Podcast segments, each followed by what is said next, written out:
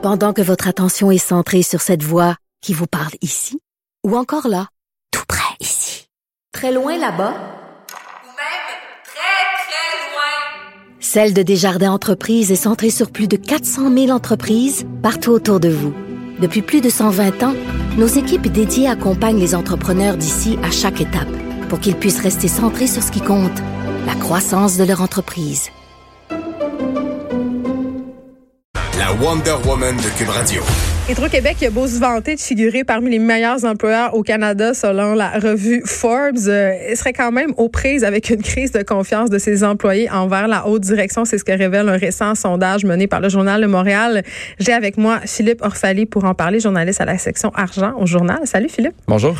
Bon, hein? Le torchon brûle, qu'est-ce qui se passe? Parce que là, on a des informations contradictoires. Démêlons tout ça. Euh, selon le magazine Forbes, Hydro-Québec est un endroit où il fait très bon travailler.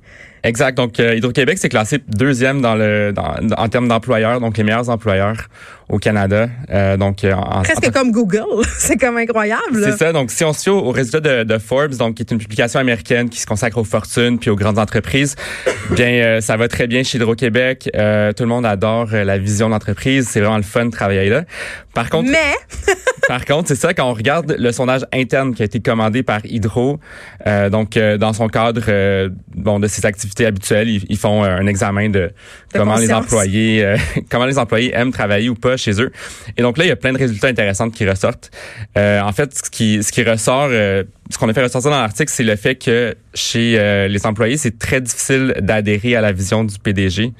Euh, donc, il y a 48% des employés qui jugent que les changements faits à Hydro-Québec sont bien exécutés par la haute direction. Il y a 52% qui estiment que la haute direction, donc le PDG, euh, les présidents de division, des vice-présidents, des directeurs principaux, se préoccupent de leur bien-être. Puis il y a seulement 42 des employés qui croient que Hydro-Québec sait promouvoir les personnes les plus compétentes. Euh, en son sein. Donc, ça en dit beaucoup sur euh, l'espèce de relation employé-dirigeant qu'il y a à Hydro-Québec. Puis, je pense aussi qu'il y a des employés qui disent rencontrer, si on veut, certains obstacles, des obstacles quand vient le temps de réaliser leur tâche. C'est-à-dire que l'entreprise leur mettrait, en bon français, des bâtons dans les roues. Oui, exactement. Donc, on a tous des tâches à accomplir au quotidien. On, se fait dire, bon, voici, est-ce que tu préfères X, Y, Z? Et là, ce qui ressort, c'est que les employés, en fait, le tiers des employés affirment rencontrer des obstacles majeurs dans la réalisation des tâches. Euh, et donc, ce serait ça 50% plus élevé que la norme de l'industrie. Bon, c'est Parce que ce qu'il faut savoir aussi, c'est que Hydro a été comparé avec d'autres grandes compagnies comme comme elle. Ouais. Euh, et donc, euh, ça, ça, en fait, c'est une des choses qui est intéressante aussi dans le rapport, c'est que non seulement euh, les résultats sont pas toujours au rendez-vous pour Hydro, mais en plus, elle performe vraiment moins à plusieurs égards que d'autres compagnies semblables. Oui, puis un recul significatif aussi, je crois, par rapport à 2018. Et ces, ces données-là, quand même, se situent bien en dessous des normes de l'industrie. Là, je veux savoir, Philippe Orfali, qui a raison? Parce que là, d'un côté, tu as le sondage de Forbes, de l'autre côté, tu as les doléances des employés. Est-ce que la direction s'est défendue? Euh, donc, j'ai posé la question à David Murray, qui est, qui est un des euh, hauts gradés de, en fait, c'est le chef de l'exploitation de, de Hydro-Québec. Et puis, ce que lui me dit, c'est que les deux sondages sont représentatifs de la réalité. Euh, Hydro-Québec est un employeur où il fait, où il fait bon travailler. Par contre, effectivement, c'est sûr qu'il y a des défis quand on regarde les méthodologies des deux exercices, il y a quand même quelque chose d'intéressant. Donc, euh, Hydro-Québec, euh, du côté de Forbes, on a sondé euh, quelque chose comme 200 employés d'Hydro-Québec. les questions sont assez générales parce que mm-hmm. forcément, ça s'applique à, toutes sortes d'organisations.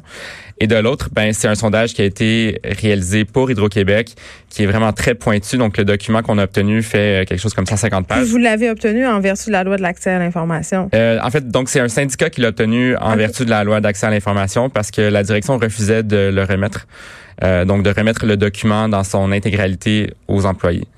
Euh, et donc, euh, en tout cas, fait que finalement, ce, sondage-là a été mené auprès de 16 300 employés d'Hydro-Québec. Donc, on pourrait probablement se dire qu'il est peut-être plus représentatif de la réalité que le sondage mené auprès de 300 personnes. Et là, est-ce que tu penses que ça va donner lieu à une certaine prise de conscience euh, au sein de la haute direction d'Hydro-Québec? Parce que moi, euh, être à leur place, je me poserais de sérieuses questions quand, quand je sais que, presque la moitié de mes employés euh, doutent de mes méthodes de gestion, doutent de mes orientations et ont l'impression qu'ils ne peuvent pas accomplir leur tâche de façon adéquate. Mhm. Je sais pas, là, mais... Ben, c'est un sondage annuel, donc à chaque année, il y a le même exercice qui est refait. Et donc, à chaque année, on réalise à peu près la même chose depuis 2017-2018, selon ce qu'on m'a dit.